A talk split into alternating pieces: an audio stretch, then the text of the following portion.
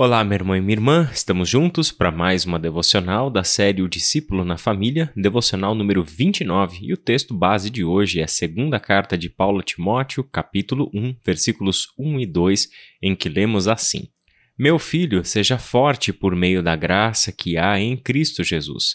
Você me ouviu ensinar verdades confirmadas por muitas testemunhas confiáveis. Agora, ensine-as a pessoas de confiança que possam transmiti-las a outros.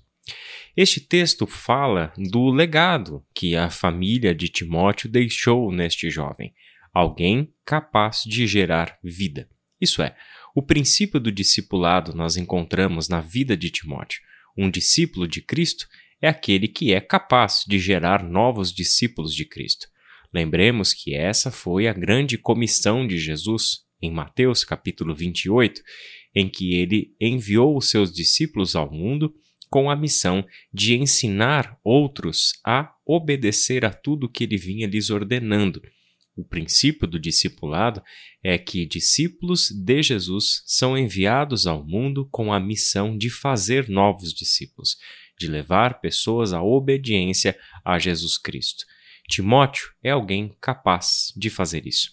Tanto que Paulo delega a ele esta missão faz na sua última carta, sua carta testamento, este apelo, porque sabe que em Timóteo encontra uma pessoa suficientemente capaz na sua fé e no seu conhecimento das Escrituras, assim como da verdade do Evangelho, de levar adiante o Evangelho da graça de Deus. Essas verdades que Paulo anunciou, que Timóteo aprendeu e que agora são confiadas a Timóteo para que transmita elas a outras pessoas, é o assunto sobre o qual Paulo vem falando desde o versículo 8 do capítulo 1.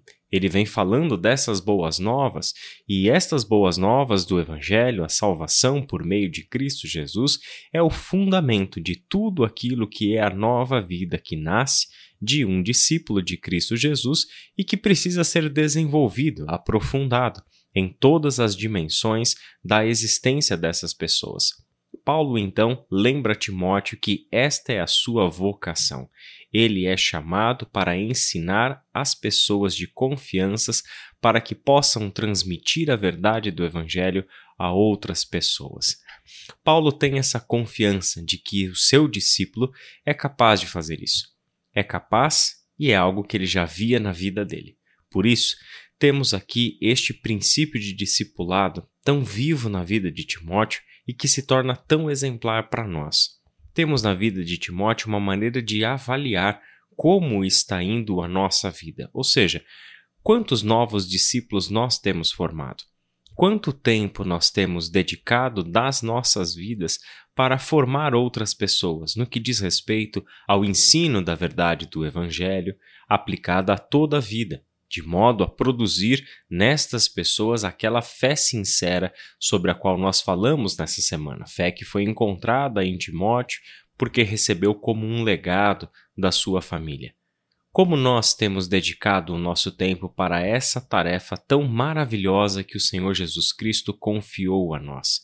Precisamos levar sempre em consideração que a Igreja, corpo de Cristo, ela vai se fortificando, vai sendo edificada e sendo acrescida de novos membros, de novas pessoas, na medida em que esta missão dos discípulos é realizada no mundo.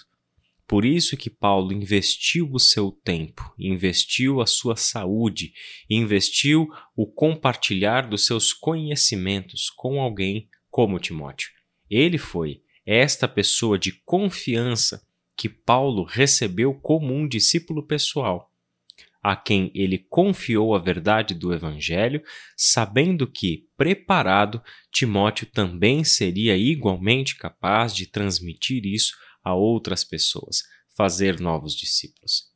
Por isso, meu irmão e minha irmã, a vida de um discípulo de Cristo só tem sentido quando ela é vivida a partir deste seu propósito, de gerar novas vidas, de gerar novos discípulos de Cristo.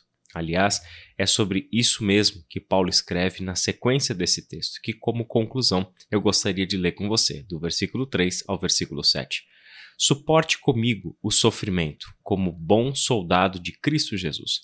Nenhum soldado se deixa envolver em assuntos da vida civil, pois se o fizesse não poderia agradar o oficial que o alistou. O atleta não conquista o prêmio se não seguir as regras. E o lavrador, que trabalha arduamente, deve ser o primeiro a colher o fruto de seu esforço. Pense no que estou lhe dizendo, o Senhor o ajudará a entender todas as coisas. São três imagens: a imagem do militar, a imagem do atleta e a imagem do lavrador. Fiquemos somente com essa do soldado, que não se deixa envolver em assuntos da vida civil. O soldado uma vez que foi designado para o exército, ele tem um propósito, ele tem uma vida que se encaixa dentro de um plano maior. Ele faz parte de uma corporação e o que ele precisa fazer já está determinado pela própria presença dele nesta corporação. Ele tem uma missão, ele tem um objetivo. E se ele quer ser um bom soldado, ele não pode misturar os assuntos da sua vida civil com aquele que é o seu propósito, a sua missão, a sua função. Assim como soldados de Cristo Jesus, nós precisamos entender que uma vez na fé, uma vez em Cristo, nós não voltamos mais a nos envolver com os assuntos de uma vida civil. É interessante essa imagem. Paulo levava isso muito a sério. Ou seja, não temos mais um senhorio sobre a nossa própria vida. Cristo Jesus é o nosso Senhor. É Ele quem determina quem nós somos, por que estamos aqui, por quais valores vivemos, quais os propósitos que temos para a nossa vida. Isso é determinado por Cristo e não mais por nós. Não somos os senhores da nossa vida, muito pelo contrário, somos soldados sob o comando do Rei temos que enxergar a nossa vida na sua totalidade como uma vida a serviço daquele que nós chamamos de Salvador e de Senhor Jesus Cristo. Como é bom para Paulo saber que ele poderia, na sua carta testamento, confiar a Timóteo esta missão. Preparei você, Timóteo, te instruí na verdade do Evangelho, e agora eu lembro a você que a sua missão. O que te cabe cumprir com a sua vida é levar esta mensagem adiante e fazer com outros o que eu fiz por você. Vamos orar?